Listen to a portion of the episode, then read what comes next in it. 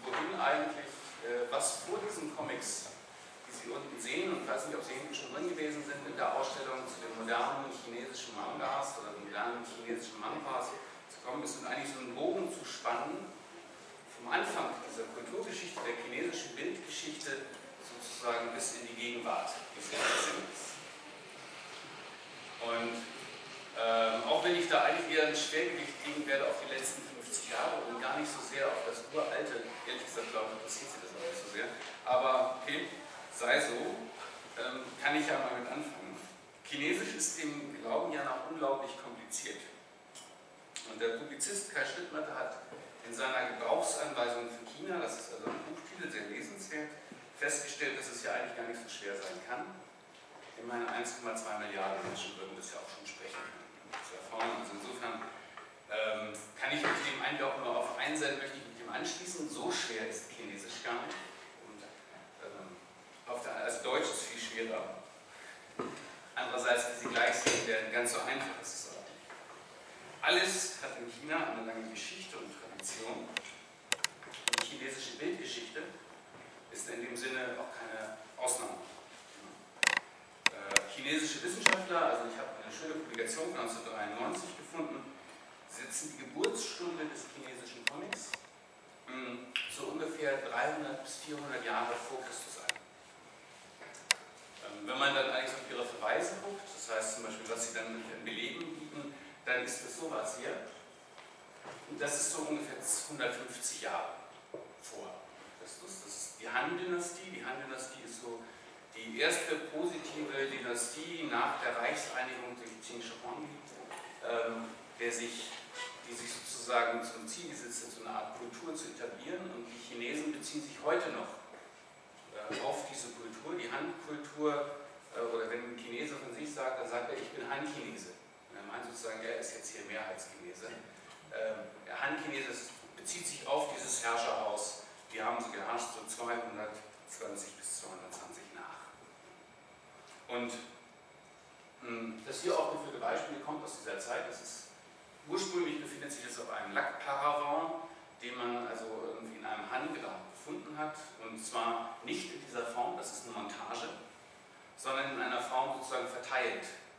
Und man kann sich jetzt da unterhalten, okay, es ist eine Geschichte, aber in welcher Reihenfolge es nun zu lesen ist, das ist, äh, bleibt Ihnen überlassen tatsächlich. Es gibt zwar eine Reihenfolge, die wird von den Forschern vorgegeben, das heißt, die Archäologen haben gesagt, also das ist jetzt klar.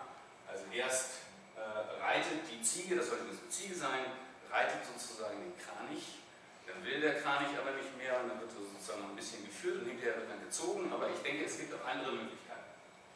Ähm, vielleicht ist es auch genau andersrum. Aber das ist nicht ganz klar. Das ist also, also eine der offenen Fragen, muss man kann da also noch Zweifel haben, aber man kann es zeigen. Ne? Ein bisschen konkreter und ein bisschen stärker auch an, an Bildgeschichten und vielleicht auch so ein bisschen näher, ähm, ein bisschen näher auch an, an, das, was sozusagen später auch Comic wird, ist das hier. Das ist aus der Ming-Zeit, das ist äh, 1368 fängt die Ming-Zeit an und wird 1644 auf. Und was Sie hier sehen, ist sozusagen ein Ausschnitt aus einem Roman. Und zwar der Roman, der heißt Das Westzimmer Gibt es übrigens auch moderne Comic-Adaptationen von. Also das Westzimmer ist so eine Romanze. Ganz hübsch eigentlich.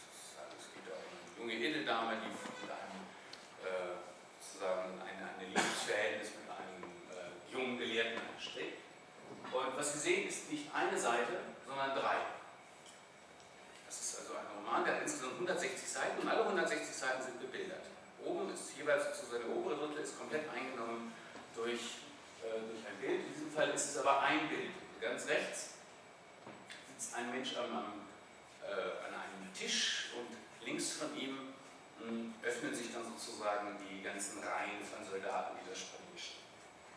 Das ist äh, sozusagen, wir würden sagen, es ist viel eher äh, eine Illustration als tatsächlich ein Comic in irgendeiner Form. Das ist tatsächlich eher ein illustrierter Roman, aber ein durchgängig gesamte Geschichte wird erzählt. Allerdings muss man auch sagen, sozusagen, äh, es gibt eine amerikanische Wissenschaftlerin, Murray heißt die, die meint irgendwie, es gibt einen fundamentalen Unterschied zwischen einem, sozusagen, dem Herausgreifen einer einzelnen Sequenz oder einer Geschichte und die sozusagen diese in einem Bild zu repräsentieren, als tatsächlich darüber ein über Bilder eine Geschichte zu erzählen. Was man hier sieht, ist etwas, also ich habe jetzt die äh, aus der Minenzeit genommen, es lassen sich solche Beispiele lassen sich finden, seit ungefähr dem 10. Jahrhundert. Also 9. bis 10. Jahrhundert, das ist die Sung-Zeit, dort entwickelt sich der Buchdruck in China, und zwar auf der Basis von Holzschnitten. Und auch das, was Sie sehen hinter mir, ist ein Holzschnitt. Das heißt zwar, dass die Chinesen irgendwie diesen, diesen beweglichen Lettern, das heißt ein Zeichen, äh, das sozusagen ein beweglicher Letter eingesetzt werden, das haben die erfunden, stimmt, ist richtig. Eingesetzt haben sie es damals dann eben nicht. Weil äh, ein ganz klarer Hintergrund ist, um ein Buch setzen zu können, auch gerade ein chinesisches Buch, muss man diese Sprache nicht nur sprechen, sondern muss sie auch lesen können.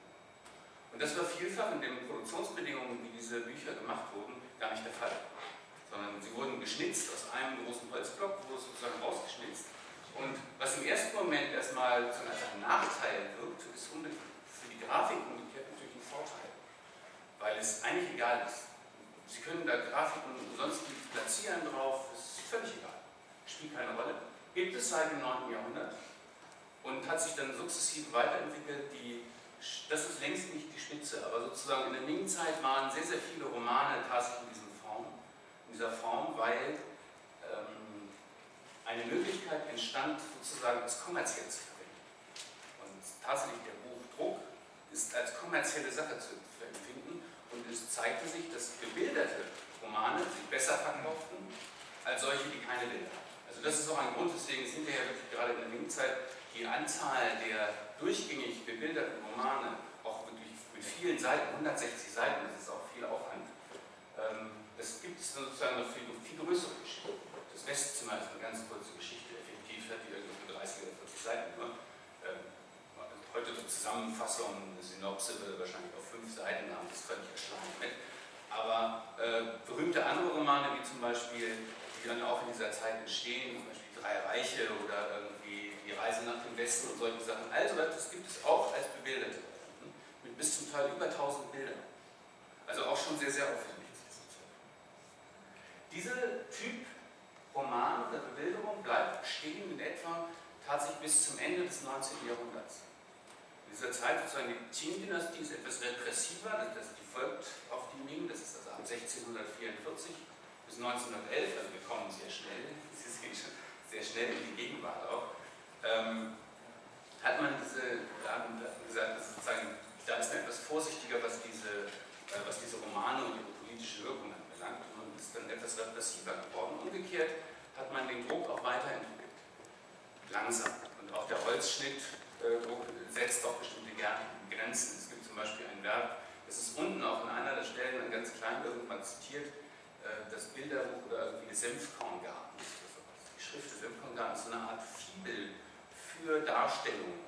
Auch diese wurde gedruckt.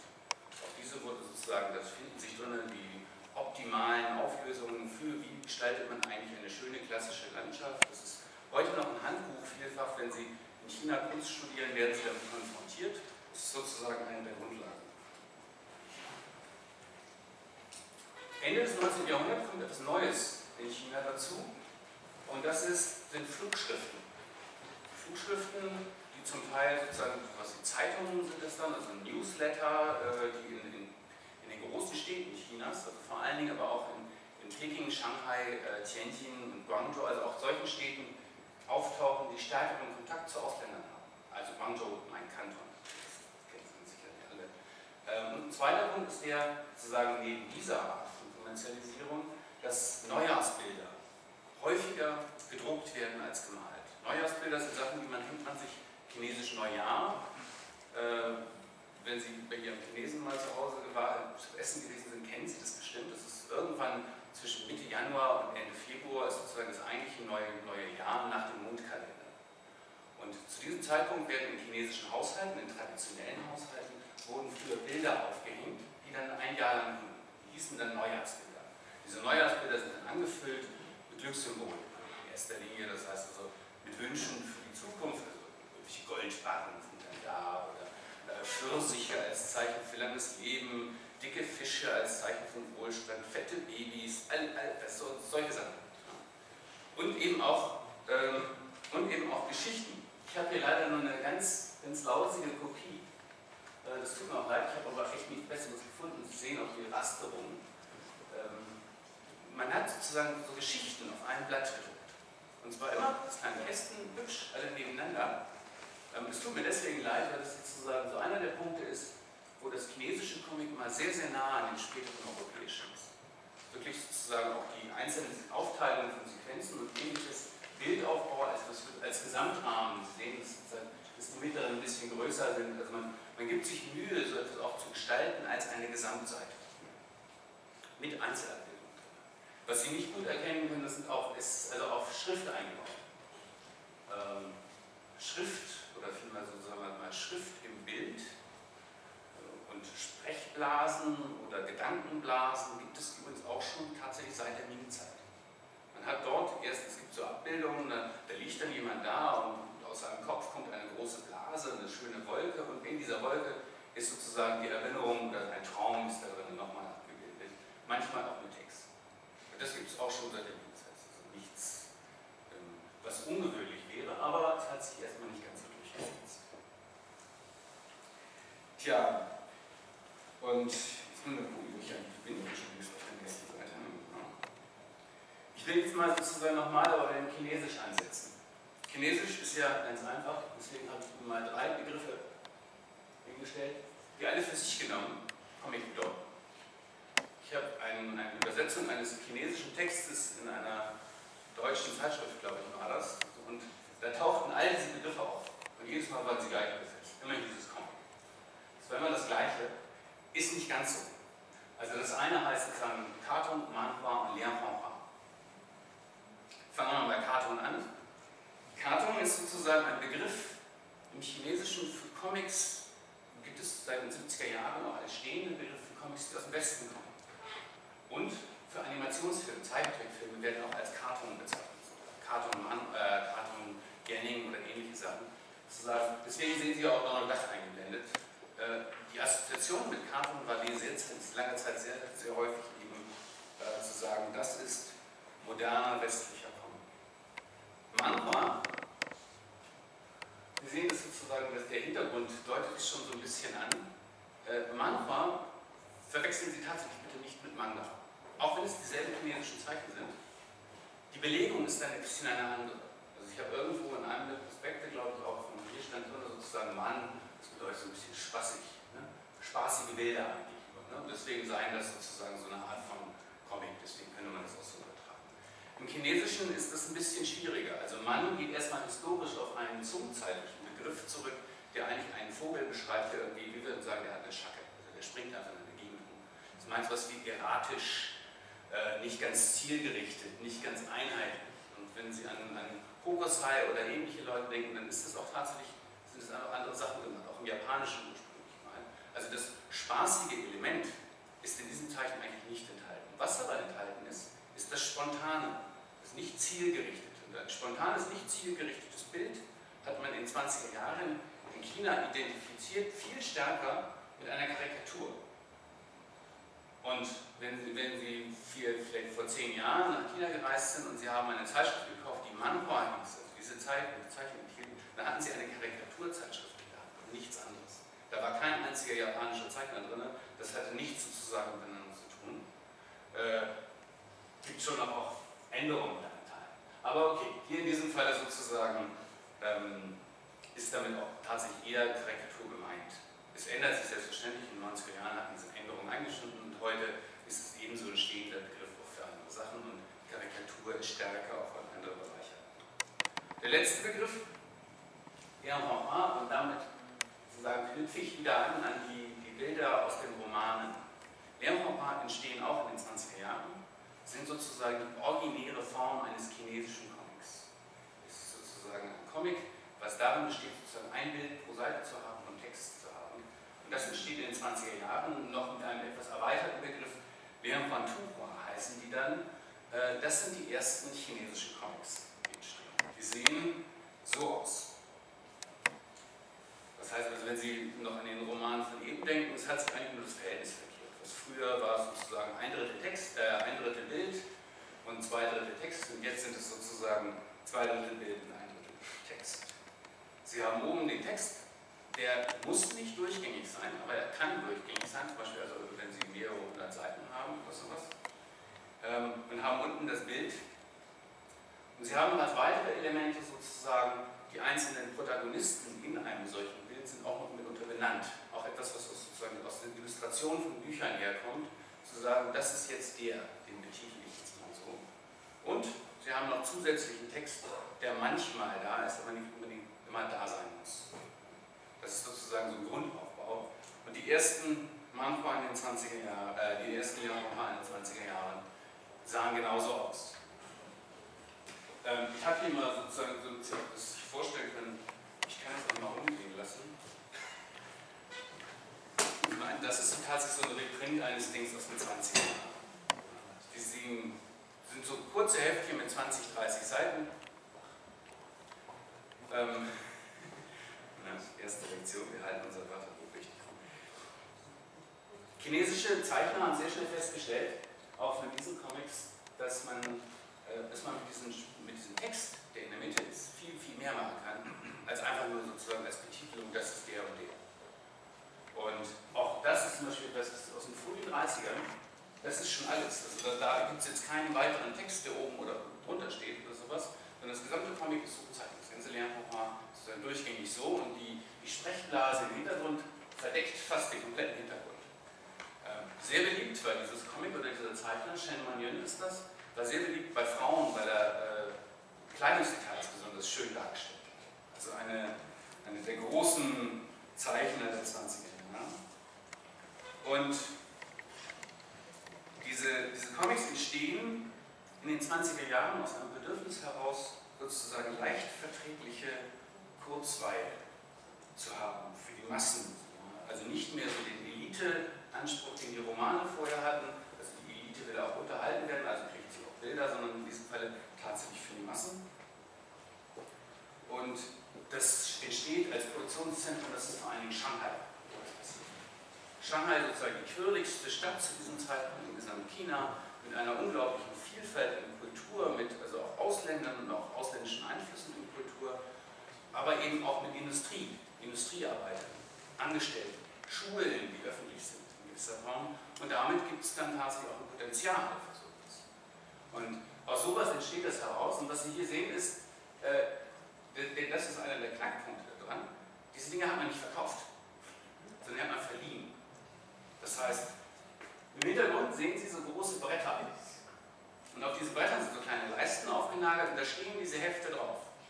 Und als Kunde gehen Sie dahin, suchen sich ein paar raus, die, Sie interessieren, setzen sich hin, gleich vor Ort gibt es noch ein paar Bänke oder irgendwo an die Straße wird sich hingesetzt und vor Ort wird das direkt konsumiert. Das heißt, ähm, eine ein sehr spannende Sache eigentlich, sozusagen, Sie müssen sich vorstellen, für Shanghai alleine gab es 1950, 1950 gab es noch über 3000 dieser kleinen Bibliotheken in der Stadt. Die waren vor Schulen, die waren vor Fabrikeingängen, die waren irgendwo in den Wohnquartieren untergebracht. Also die waren sehr gut verteilt und hatten sozusagen dann auch ein sehr gutes Publikum. Und die Verlage, äh, ein Großteil der Verlage hat ausschließlich für diesen Vertrieb Zeit. Das heißt, weniger gab es gar nicht zu kaufen. Seitdem ist es sozusagen so, dass also viele Äh, viele von diesen Heften sind sozusagen verloren gegangen, weil sie natürlich irgendwann mal zerlesen waren, dann wurden sie weggeworfen. Aber es gab niemanden, der sie so richtig gesammelt hat, weil sie niemand gekauft hat. Wobei es nicht ganz stimmt. Also es gab, glaube ich, vor sechs, sieben Jahren hat äh, eine ältere Dame aus Wuhan, hat, glaube ich, irgendwas mit 10.000 Heften der, der im staatlichen Bibliothek verschickt. Aber sozusagen diese, äh, diese, auch das unten, das bunte Foto, was jetzt dazugekommen ist, die, diese Bibliotheken hatten einen Bestand bis ungefähr Mitte der 90er Jahre. Da verschwanden dann die letzten vom Lande sozusagen sind erstmal aus den Städten verschwunden, das ging relativ Anfang der 80er Jahre, aber die letzten Bibliotheken tatsächlich haben sich bis in die 90er Jahre behalten und die sahen dann später so aus. Das heißt, die hatten auch mehr Hefte. Also am Anfang hatte so eine Bibliothek vielleicht so 200, 300 Hefte und später hatten die irgendwie 2000. Also schon deutlich mehr. Thematisch stammen die behandelten Stoffe aus dem Bereich der Opern und der Schwertkämpfergeschichten. Also all das, was sich gut verkauft hat, ist ein bisschen reißerisch. Romanzen und übernatürliche Wesen, alles inklusive, eben genau das wurde gezeichnet, was, was sozusagen das Volk haben sollte. John R. Land, ein amerikanischer Wissenschaftler, der auch eine ganze Menge zu Comics auch gearbeitet hat, hat irgendwann mal gesagt, also das sei, das heißt also das goldene Zeitalter der Comics Naja, also die, die Produktionsbedingungen für diesen Heften war folgendermaßen, es war sehr archaisch, es wurde im Akkord gezeichnet, es gab einen Meister, der hat also die Figuren gezeichnet. Und dann gab es seine Helfer, die haben sozusagen den Text und die Hintergründe eingefügt und bezahlt wurde echt nach Seiten. Und also musste auch viel gezeichnet werden. Und wurde auch viel gezeichnet. Und deswegen gibt es auch Serien, die haben 400 oder 500 Hefte. Also es gibt so eine sehr schöne Serie über einen, einen so, einen, so einen Mönch, äh, Qigong in der Sicht, später nochmal auf, ähm, also in späteren Zeiten so. Ähm, und da, da gibt es allein von dem gibt es 600 Hefte über seine Erlebnisse. Und eine einzelne Episode war schon verteilt über drei, vier Hefte. Man hat also viel Papier produziert, weil man natürlich eine Seite bezahlt. Das ist der Hintergrund dazu. Parallel dazu entstanden aber auch andere Formen. Das, was Sie hier sehen, ist Wangsianscher oder Herr Wang, äh, von einem Zeichner, der später in der Volksrepublik sozusagen auch Professor für grafische Kunst werden sollte. Äh, Wangxianshan ist sozusagen ein, ein Zeitungsschritt, würden wir sagen. Es gibt es 1928 erfunden von einem, ähm, wie gesagt, sozusagen in Shanghai und sollte so ein bisschen die Mittelschicht, die entstehende Mittelschicht, die auf den Chaos kam. Sehr interessante Geschichten, ähm, sozusagen, das, ist, das hier ist nur ein Ausschnitt, also normalerweise hat die so 8, 8 bis 10 so Panels, also auch fast eine halbe Seite in der Zeitung hat das ausgemacht ist wirklich schon sehr, sehr nah am Comic. Oder eben San Mao, der sogenannte Dreihaar. Das ist der kleine Junge, der hier vorne steht, der wegen seinen drei Haaren ist benannt. Zeichner ist Zhang Leping, auch eine der später in der Volksrepublik sehr bekannten noch Kinderbuchillustratoren allerdings. Und San Mao erlebt letztendlich die Wirren von Bürgerkrieg und, und Zweiten Weltkrieg für die Chinesen stellvertretend. Also die Szene, die Sie sehen, San Mao beobachtet, wie ein Vater vor dem Körben mit seinen Kindern Preisschilder aufstellt. Mädchen kostet, äh, ich glaube, 70.000 Yen und der Sohn, der Sohn ist, ist ein bisschen kleiner, ist für 50.000 zu haben. Aber das ist sozusagen, das sind Ausnahmen. Man hat diese Ideen im, im Comic nicht unbedingt aufgegriffen. Nach dem Krieg und nach dem Bürgerkrieg ändert sich mit der Ausrufung der Volksrepublik China auch alles, auch für die Comics. Sie entwickeln sich tatsächlich wesentlich weiter. Die Geschichten werden modernisiert, und das abergläubische Gedankengut und Lobgesänge auf den Feudalismus verschwinden. Waren also vorher so Schwertkämpfergeschichten richtig toll, waren sie da ein bisschen anrüchig. Man hat es sozusagen eher so, das ist so, ja, das ist so ein bisschen anzüglicher Schund, das muss man nicht unbedingt haben. Aber man hat sie weiterentwickelt. Mhm. Unter anderem hat man sie weiterentwickelt, indem man die Produktionsbedingungen verbessert hat. Das heißt, in, in mehreren Schritten wurden sozusagen die privaten privaten Verleger wurden alle zusammengefasst. Es wurden große Redaktionen gebildet, wobei das also nicht damit, also nicht 1949 und 1950 gab es nur noch einen Verlag und alles verstaatlicht, und das müssen Sie sich als Prozess vorstellen, der bis Ende 1957 anhält. Also fast acht, acht Jahre oder so hat es gedauert, bis man so weit war, dass man also mehrere große Verlage hatte. Und in Shanghai, wenn man so größte, was ich da mit großen Verlagen meine, in Shanghai gibt es die Shanghai Animation Schubansche, das ist der Volkskunstverlag Shanghais, der hatte eine Comic-Abteilung. Diese Comic-Abteilung bestand aus 120 Zeichnern. Also nicht irgendwie Vertrieb und andere Leute, sondern nur Zeichner. Die haben auch nichts anderes getan den ganzen Tag über, als eben zu zeichnen. Sie mussten eigentlich auch keinen hohen Ausschuss bilden. Der Akkord fiel sozusagen weg. Und die Zeichner, die neuen Zeichner gerade und auch die älteren, widmen sich eigentlich so eine Art von, von dem Aufbau des Landes. Sie machen es auch zu ihrer Sache. Also auch das ist ganz wichtig, wenn, wenn Sie das hören, sozusagen, man verstaatlicht dann alles. Die Macht wollten da auch mitmachen. Ja. Die wollten auch tatsächlich ihren Beitrag zum Aufbau des Landes leisten und der bestand eben darin, moderne Währung zu machen. Und äh, sie sind dann natürlich in gewisser Weise dann auch immer so ein bisschen in den, den Ruch der staatlichen Anleitung gekommen, aber dazu noch später. Und wir haben solche Sachen produziert. ganz hinten sehen Sie äh, ein, ein, ein Comic, das dreht sich so ein bisschen um, um Kollektivierung.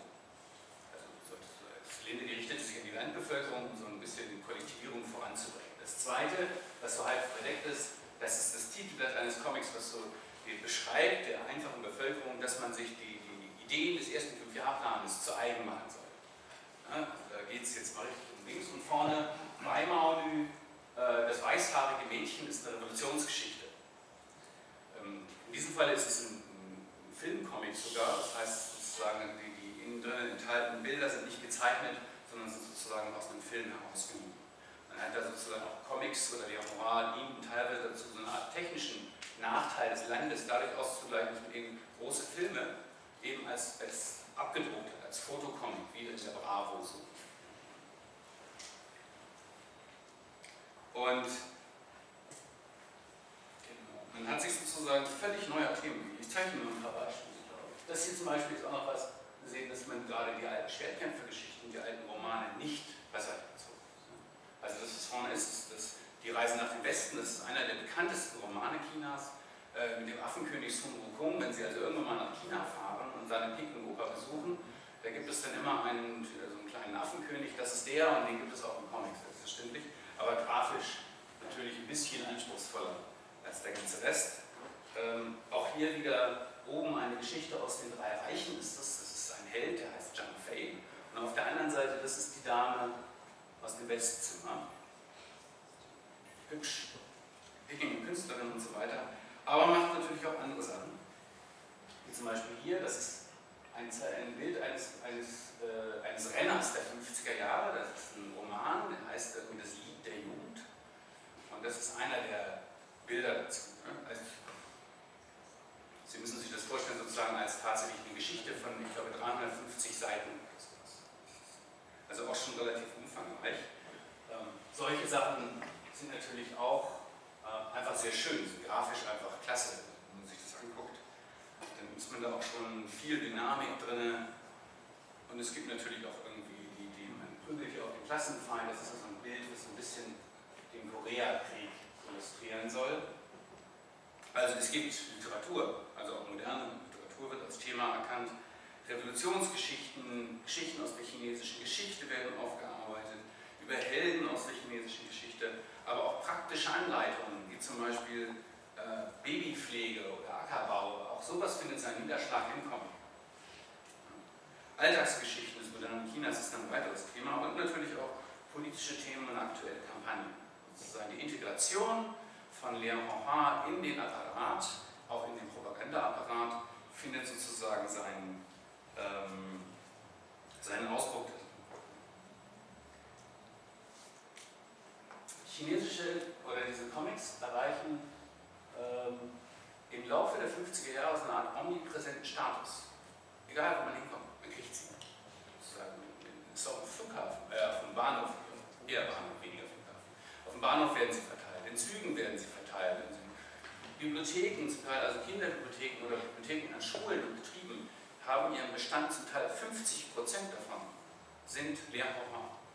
Weil es sozusagen eine einfache Lektüre ist, Sie werden, es gibt zum Teil reduzierte, sprachlich reduzierte Ausgaben, die werden bewusst dazu eingesetzt, zu einer Art von äh, ja, Alphabetisierung zu betreiben. Ne? Also Zeichen, komplizierte Zeichen werden erklärt, werden herangeführt, es gibt vereinfachte Varianten, es findet so eine Art Legalisierung auch statt, also auch sämtliche Minderheitensprachen, also äh, die ganzen äh, Dialekte oder sowas finden sich dann auch dort wieder. Also finden, von all diesen Sachen finden Sie Ausgaben, die uigurisch oder die im Manchurischen gedruckt sind. All das gibt es auch. Also man, man schließt da auch niemanden aus und sie sind tatsächlich sozusagen omnipräsent. Und viele Chinesen, wenn sie sich mal mit älteren Chinesen unterhalten, dann stellt man fest, irgendwie viele, kennen unglaublich viele von diesen Kindern. Wir haben viele Sachen davon gesehen. Ich habe auch schon eine ganze Reihe getroffen, die die großen klassischen Romane eher aus dem Comic kannten, als tatsächlich mal jemals zum Buch gegriffen zu haben. Also gerade die Geschichte der drei Reiche ist, ist, ein, ist ein echter Schinken. Ist auch ziemlich anstrengend zu lesen. Aber das Comic ist kurzweilig, 60 Bände, hey, da es richtig ab, das sieht gut aus. Das, das wird dann eher gelesen und dann kennen auch wieder alle die Geschichten, aber nicht unbedingt den historischen Hintergrund. Wobei auch ganz klar sagen muss, es ist keine Lektüre unbedingt nur für Kinder. Also auch wenn, wenn es sozusagen immer heißt, es ist tatsächlich eine Erfolgslektüre, das ist damit auch gemeint. Das heißt also, äh, viele, ähm, viele Erwachsene lesen diese Sachen. Und bestimmte Hefte sind von vornherein gar nicht für Kinder gedacht gewesen. Viel zu komplex, viel zu kompliziert. Das haben die nie gelesen. Also tatsächlich ein ganz anderer Ansatz. Und das ist auch einer der Unterschiede, die dann tatsächlich zu modernen Comics eigentlich auch sozusagen seit den 90er Jahren äh, auch entsteht. Genau. Aber es gibt natürlich auch Tendenzen, bei all dem, dass sie natürlich schön sind, dass sie toll sind und so weiter, die eher kritisch zu beurteilen sind.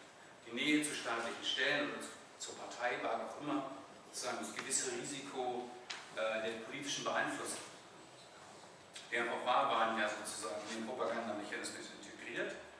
Und Abweichler, die also sozusagen in Reaktionen allzu auffällig mit den falschen Themen wurden, wurden auch abgestraft. Das ist, äh, müssen Sie sich vorstellen, sozusagen, dass auch in den verschiedenen politischen Kampagnen, also Anti-Rechts-Kampagne von 1957 oder auch gerade während des großen Sprung nach Zaun, der sich ja äh, 1958, der jährt sich ja dieses Jahr, ähm, da, da, wurden also auch viele sozusagen aus den Redaktionen rausgenommen, wurden auch äh, repressiv behandelt. Und ein Beispiel sozusagen, wozu dann immer auch viele dann sagen werden, die Kulturrevolution. Die revolutionären Roten Garden hatten 1966 äh, in der Kulturrevolution fanden sie absolut alles, was bis dahin produziert wurde, schlecht. Das war ausschließlich reaktionärer Dreck. Sogar die Revolutionsgeschichte. Man fand das nicht gut. Das, ist also, das waren einfach sozusagen die falschen Comics zur falschen Zeit. Und insofern äh, gehört das Ganze abgestraft. Zum Beispiel von dieser Shanghai Animation Schubert-Studie viele Comics produziert hat. Man irgendwann hat sich im Ding gesetzt und gesagt, also das, wir rechnen das mal durch, wie viel da rauskam. Und da haben gerade mal 2% des gesamten Ausstoßes, wobei sich das also ungefähr auf 5000 Titel das vorstellen müssen, 2% äh, davon haben äh, die Gnade der Roten Garden. Und alles andere war, war einfach zu verurteilen aller Schärfe. Äh, Zeichner wurden aus ihren Redaktionen rausgeholt, wurden zum Teil verprügelt, wurden aufs Land geschickt, wurden verbannt. Ähm, das 1966 oder Anfang Ende 1966 kam die komplette Produktion von Comics in China zum Ende. Da gab es nichts, gar nichts. Es gab auch nichts anderes, muss man dazu sagen. Äh, das hatte man alles nicht. 1971 fing man aber wieder an zu zeichnen. Und zwar dieselben alten Zeichner die hat man alle wieder vom Land wieder zurückgeholt und sie alle wieder in die Redaktion gesetzt und ihnen gesagt, sie sollen sich ein bisschen bemühen, den Klassenkampf stärker zu berücksichtigen. Und das haben die gemacht. Also auch die, äh, auch die unten ist einer, einer der wenigen, ist ja auch unten ausgestellt, Hu Yongzhi, ist einer der bekanntesten chinesischen Zeichner. Auch der ist Anfang der 70er Jahre wieder aktiv und zeichnet auch Sachen und durchaus konformes Material. Was man dann sieht, ist sozusagen Mao wird integriert als die leuchtende Sonne im Hintergrund den jungen Mann da unten kennen Sie auch, Lenin im Oktober heißt das Comic.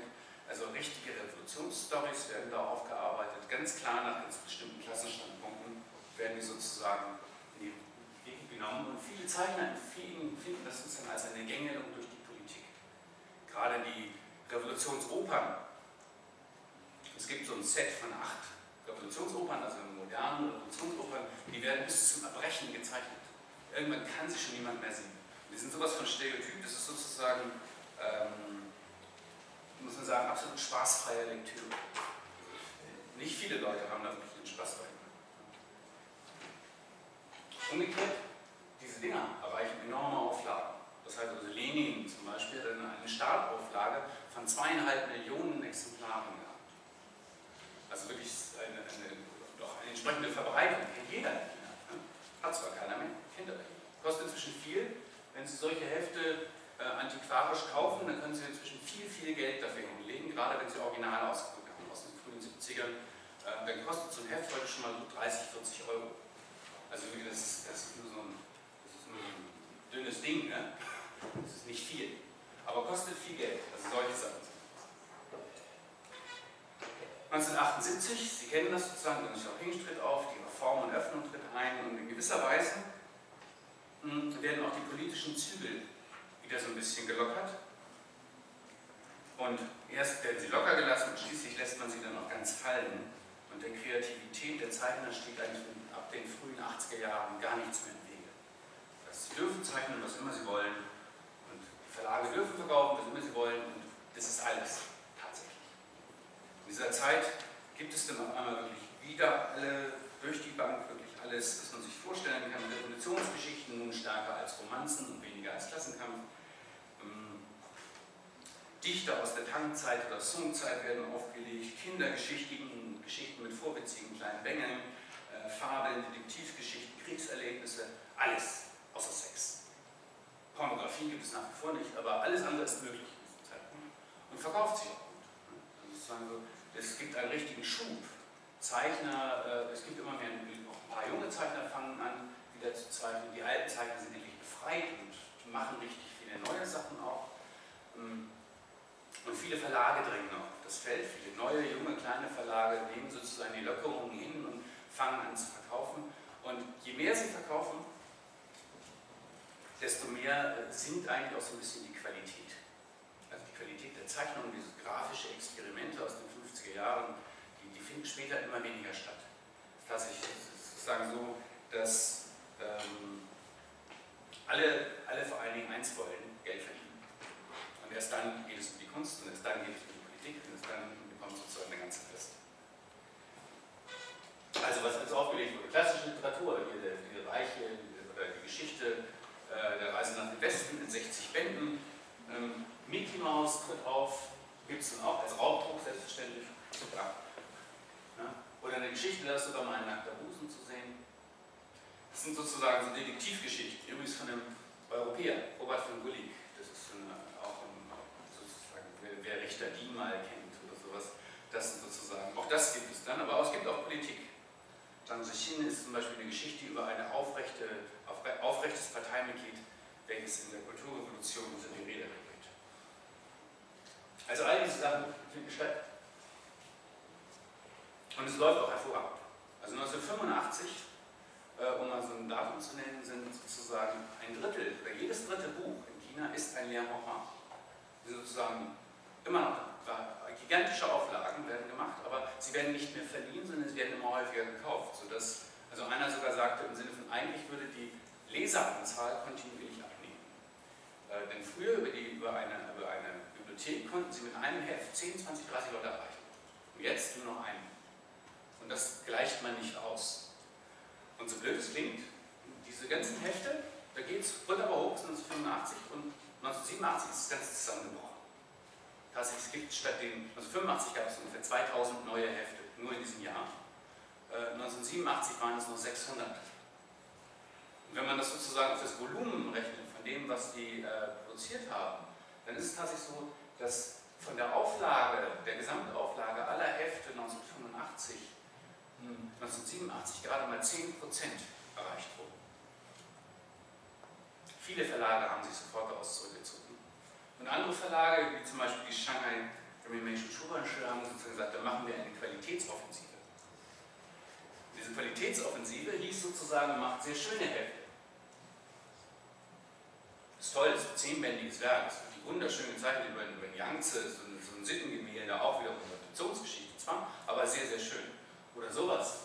Koyojir, sozusagen ein, mehr oder minder ein Kunstcomic. Er stellt sozusagen eine Szene eines Diebstahls dar. Eigentlich muss man sich das alles schwarz vorstellen. Die Protagonisten sehen einander nicht. Aber sie wissen ungefähr, was sie tun. Und der eine beklaut eigentlich den anderen. Der ursprünglich Bestohlene klaut sich hinterher noch einen Mantel. Äh, sehr schön, ohne Zweifel, wirklich toll, aber absolut unverkäuflich.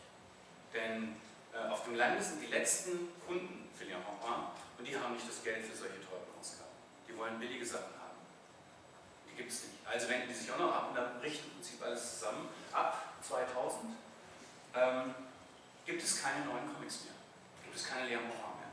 Keine neuen mehr. Alles, was man sieht, man kann die heute noch kaufen, sind Reprints. Und zwar sehr, sehr teure Reprints. Ähm, und es tritt was anderes ein, was so ein bisschen stärker in das geht, was sozusagen seit Mitte der 90er Jahre oder seit Anfang der 90er Jahre kommen dann japanische Comics auf den Markt.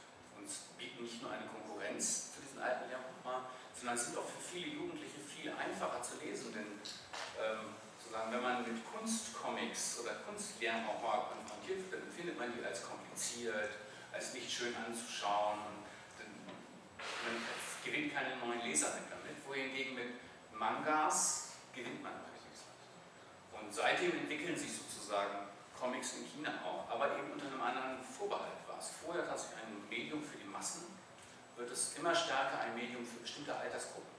Tatsächlich sozusagen, wenn Sie heute gehen, nach China gehen und gucken sich das an, dass eben Leute wirklich, das fängt irgendwo mit 8 bis 10 Jahren an hört aber auch mit 22 auf und dann lesen die es auch nicht mehr. Das sind dann sozusagen nur die Freaks, die sozusagen dann auch noch Comics hinterher noch weiterlesen, als Mangas oder Manhwas und mitunter. Die Beispiele, die unten sind, zeigen das ja auch, sozusagen entsteht dann ja auch das Bedürfnis, auch was Neues zu zeigen. Ähm, wobei es etwas, was, was ich sozusagen noch ein bisschen hinzufügen möchte, zu diesem, wo ich denke, dass es sich ändert, hm, ist so, die, man importiert nicht nur Comics, sondern importiert sozusagen eine komplette Jugendkultur. Nach China gehen und dann haben sie da sozusagen das, das Äquivalent zu MTV, MTV und, und Viva gibt es in China auch und das ist General V. General V wird sozusagen in Japan, Korea, in Peking, in Hongkong und noch in mehreren Orten produziert und als Ungeübter, jemand, der der Sprache nicht mächtig ist, es kaum auseinanderzuhalten, wer einem wohin gehört. Und die, die Durchflüsse in asiatischer Jugendkultur sind enorm. Und insofern finden auch ganz andere Sachen statt. Äh, es geht da nicht nur ums Comic. Es geht da tatsächlich um weitaus mehr und zum Teil sind die Merchandising-Sachen, die mit Comics zusammenhängen, weitaus wichtiger auch ökonomisch geworden. Aber Comics, das ist übrigens ein Philosophen-Comic von einem Taiwanesen. Ich hatte leider keine Lust, aber ich habe noch irgendwo, glaube ich, ein, ja, sowas zum Beispiel. Dieses Jahr erschienen ist immer noch die Reise nach dem Westen. Auch immer noch die alten Themen. Aber damit schließe ich. Vielen Dank für Ihre Aufmerksamkeit.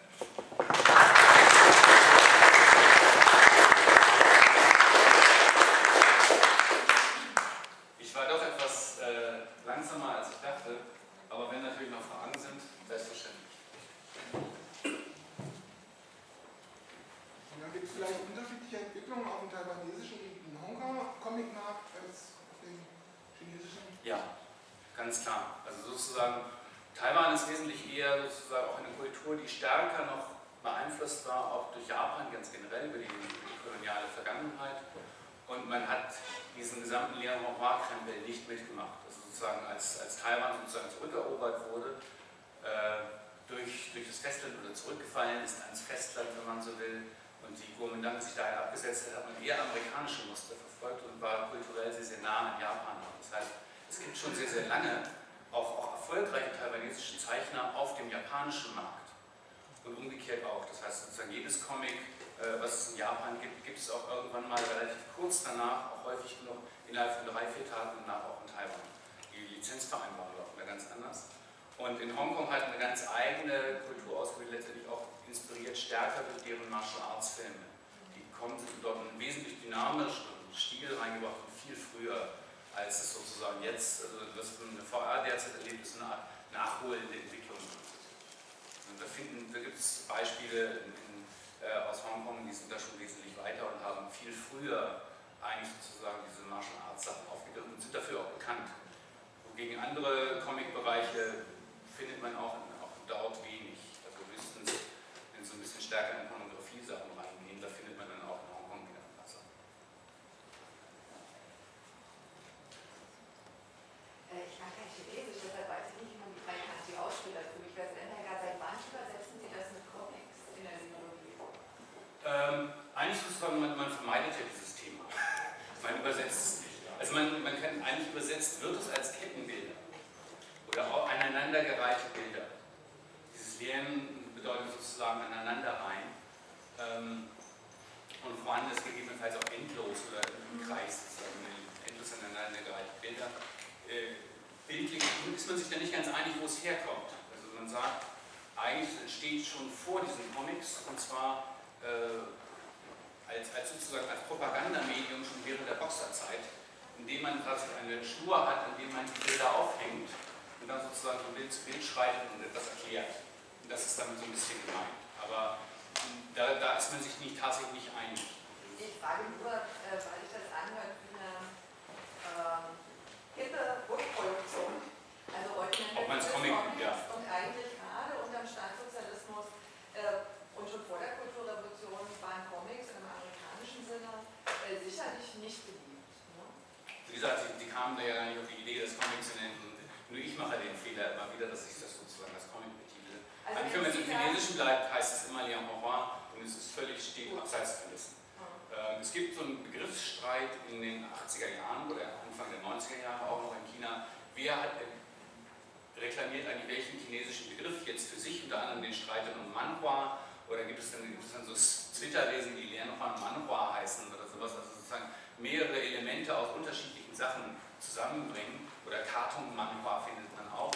Äh, man kommt da zu keinem Ergebnis und irgendwann ist es sozusagen obsolet. Äh, Comics und Liang Hua sind ja seit ungefähr seit 1983 an Hochschule zu studieren. An Pekinger Staatsakademie können Sie das sozusagen machen. Da können Sie dort irgendwie entsprechend diese Sachen auch studieren.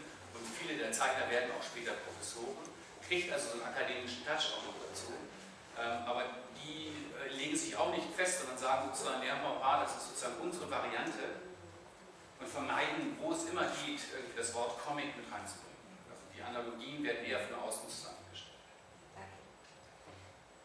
Sie hatten in dieser einen ähm, Episode über Shanghai in den 30er Jahren einen Strip äh, oder zwei, drei Engels äh, projiziert, dann sahen Sie sehr klar amerikanisch wie so ein George M. Mendes Comic Strip aus. Ähm, können Sie noch was zu Den hier. Nee, weiter vorne. Aber das, ja, aber das würde bei, bei den Kontrasten genau mit den Begriffen. Bei diesen drei, auf der dreiteiligen Seite. Dreiteilungsseite. Egal. Ja, Genau, dann, dann, Das ist das. das gleiche. Ne? Das ist das Gleiche. ja, genau. Können Sie noch was über die äh, über Shanghai, über die amerikanischen Einflüsse vielleicht auch auf Shanghai sagen? Also hat es sowas wie amerikanische Zeitungstrips in die Lizenzenbesetzung gegeben? Äh, als Lizenzen nicht. Soweit ich weiß, sozusagen sind all, es gibt diese Dinger, es gibt sie tatsächlich als Raubdrucke, Ja. äh, auch bunt. Ähm, also in China keine Forschung dazu. Man weiß, dass es diese Exemplare gibt. Ich habe auch schon, sagen wir mal, Bücher gesehen, wo, wo ganz offensichtlich das auch als Vorlage auch da war, also man es auch gesehen hat. Ähm, also auch zum Beispiel Mickey Mouse oder sowas gibt es schon sehr, sehr früh. Also tatsächlich, das, das erscheint ein Jahr später, gibt es das Ganze auch in China. Also sozusagen so, sehr schnell gibt es da auch einen, einen, einen Wechsel auch. Ähm, aber man schließt sich nicht diesem Format an. Das heißt sozusagen, man, auf die großen DIN A4-Formate geht man nicht, sondern man bleibt bei diesen kleinen Formaten. Das hat was mit Drucktechniken zu tun und dass man sozusagen, deswegen als eine der Begründungen, warum sie so kurz sind, ähm, es sind im Prinzip zwei Druckbögen nur. Die werden entsprechend zusammengefaltet und geschnitten und dann haben sie das. Das heißt sozusagen, äh, die Chinesen nennen das Ganze Kai-Format. Äh, also ein Druckbögen lässt sich in hier 64 Teile aufteilen und das ist sozusagen, die falten sie so lange, dann ist praktisch. Und das hat man sozusagen eingeführt und ist dabei geblieben. Und das schon sehr, sehr früh. Und die Sachen, zum Beispiel Film und Schnuffi, wurden umgesetzt auf dieses Format. Und die Form der Serialisierung in Zeitungen hat es gar nicht gegeben. Gibt das heute? Nur bei sowas. Nur Sachen sozusagen wie Sanmao oder äh, Wangxianshan, die als Zeitungsstrip aber auch konzipiert waren von vornherein. Ja. Also, eine, eine, also eine, so eine Vorform von Comic-Zeitschriften, die dann später zu, zu eigenen Publikationen führen, gibt es nicht. Gibt es nicht. Also diesen bunten Zusammenhang gibt es nicht. Und auf wie viele Planets besteht ein normaler Zeitungstrip? Seid ihr überhaupt- Äh, Hat sozusagen zwischen 6 und 8. Ah, mhm. Und, Sanmao hatte, äh, ich glaube, auch 6 so in etwa. Fast eine etwas umgekehrte Frage. Äh, China hat ja teilweise auch seine Comics äh, den Westen exportiert, durch die propagandistischen. Und das lief ja immer über diesen Pekinger Verlag für fremdsprachige Ja. Literatur. Äh, Das sind bei uns in Deutschland zwischen 1955 und 1970 ungefähr 40, 50 Titel,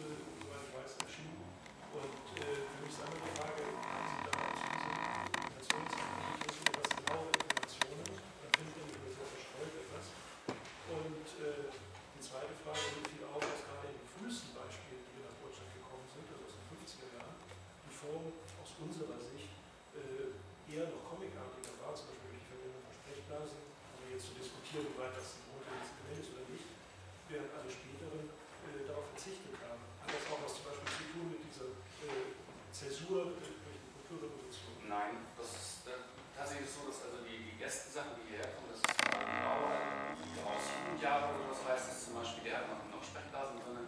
Es gibt Anfang der 50er Jahre eine ganze Reihe, die noch Sprechblasen verwenden. Später gilt das sozusagen als die unreine Form. Und Sprechblasen fliegen raus. Ähm, fast durchgängig. Das ist schon ein, ein Prozess, der setzt so Mitte der, Mitte der 50er Jahre ein. Also alles, was 1956, 57 erscheint, hat man noch in Auszügen irgendwelche Sprechblasen drin. Ähm, Und was ist die Begründung dafür? Also äh, tatsächlich aus ästhetischen. Es sozusagen so eine Art Entscheidung. Es gibt da ein paar, drei, vier große Zeichner und, und da, die verwenden es dann irgendwann nicht mehr, weil sie sagen sozusagen, es kommt ihnen auf die Reinheit an. Der zweite Punkt ist natürlich, äh, es entsteht etwas, was sozusagen auch mit der, das habe ich nicht erwähnt, aber das eigentlich relativ wichtig ist. Ähm, vor 1949 war der Zeichner auch gleichzeitig der Texter. Das heißt, er legt fest, wie die Geschichte ausgeht. Nach 1949 gibt es dann sozusagen Redaktionen, die sich um die Textbearbeitung. Das sind sozusagen auch zwei unterschiedliche Arbeitsgänge, die nicht unbedingt miteinander verzahnt sind. Sodass also zum Teil ein Autor schon weiß, was da passiert jetzt auf dieser Seite, was er also zeichnen soll.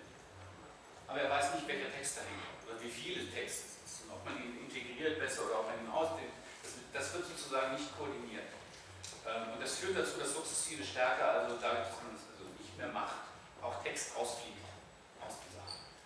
Ähm, aber- es ist zum Teil auch tatsächlich so, dass die Publikationen, die sich stärker an Kinder wenden, noch länger Sprechblasen enthalten sind, als in solchen, die dann ausschließlich eher also ein akademisches Publikum anpeilen. Also die Sachen, die dann sozusagen hier in dem, äh, in dem klassischen Bereich sind, die verwenden, also er verwendet hier sogar noch welche. Aber das wird sozusagen, das hört dann damit dann auch auf. Also die späteren verzichten darauf komplett. Und Im Evolutionsbereich findet es dann irgendwann auch nicht mehr statt, weil man so viel Energie darauf verwendet, das Zeichnen. Ähm, die Sachen werden sozusagen auf dieses Format runter gemacht. Diesem Original wird es auf ungefähr 3 DIN A3 gezeichnet. Also ein Bild. Und das wird also so weit runter gemacht. Und da ist es dann schwierig, den Platz richtig zu bemessen, äh, wie dann die Zeichen dahin kommen. So. Also das, das stellt ein Problem dar. Aber zu dem Hintergrund von dem, dass also in den 50er Jahren, in den 50er Jahren relativ schnell fängt man an, in der Volksrepublik sozusagen eine offensive Werbung auch mit Comics zu machen. Das sind auch schöne Sachen zum Teil. Man stellt das dann mit, der, mit dem großen Sprung nach vorne, stellt man es mehr oder minder ein. Äh, es gibt nur noch wenig Versuche danach, durch Foreign Language Press sozusagen das wieder aufleben zu lassen. Comics tauchen am meisten nicht mehr so stark auf. Man hat ja angefangen, äh, Dinge zu exportieren, die eher aus der frühen Kultur stammten, mythologische Themen, literarische Themen. Da gibt es eine ganze Reihe Beispiele, bevor es dann immer mehr und mehr in diese etwas öde politische Richtung. Genau. Tatsächlich. Also jetzt haben wir äh, in dem Comic-Bereich, man hört das tatsächlich irgendwann mit, der, mit dem Großsprung nach vorne, hört man mehr oder weniger damit auf, lässt es ganz bleiben. Ähm, und hat auch, glaube ich, ich weiß nicht sozusagen, es kommt auch nicht so sehr an. Also es ist halt so, dass ein europäischer Leser häufig genug, wenn er diese Dinger blättert, naja, also die ersten fünf Seiten sind noch spannend, dann wird es irgendwie ein bisschen sehr öde. also da muss man schon mit, mit auch Gewalt dabei bleiben und die sind zum Teil schlecht getextet. Also wenn man das liest, das ist nie kein mitreißender Text.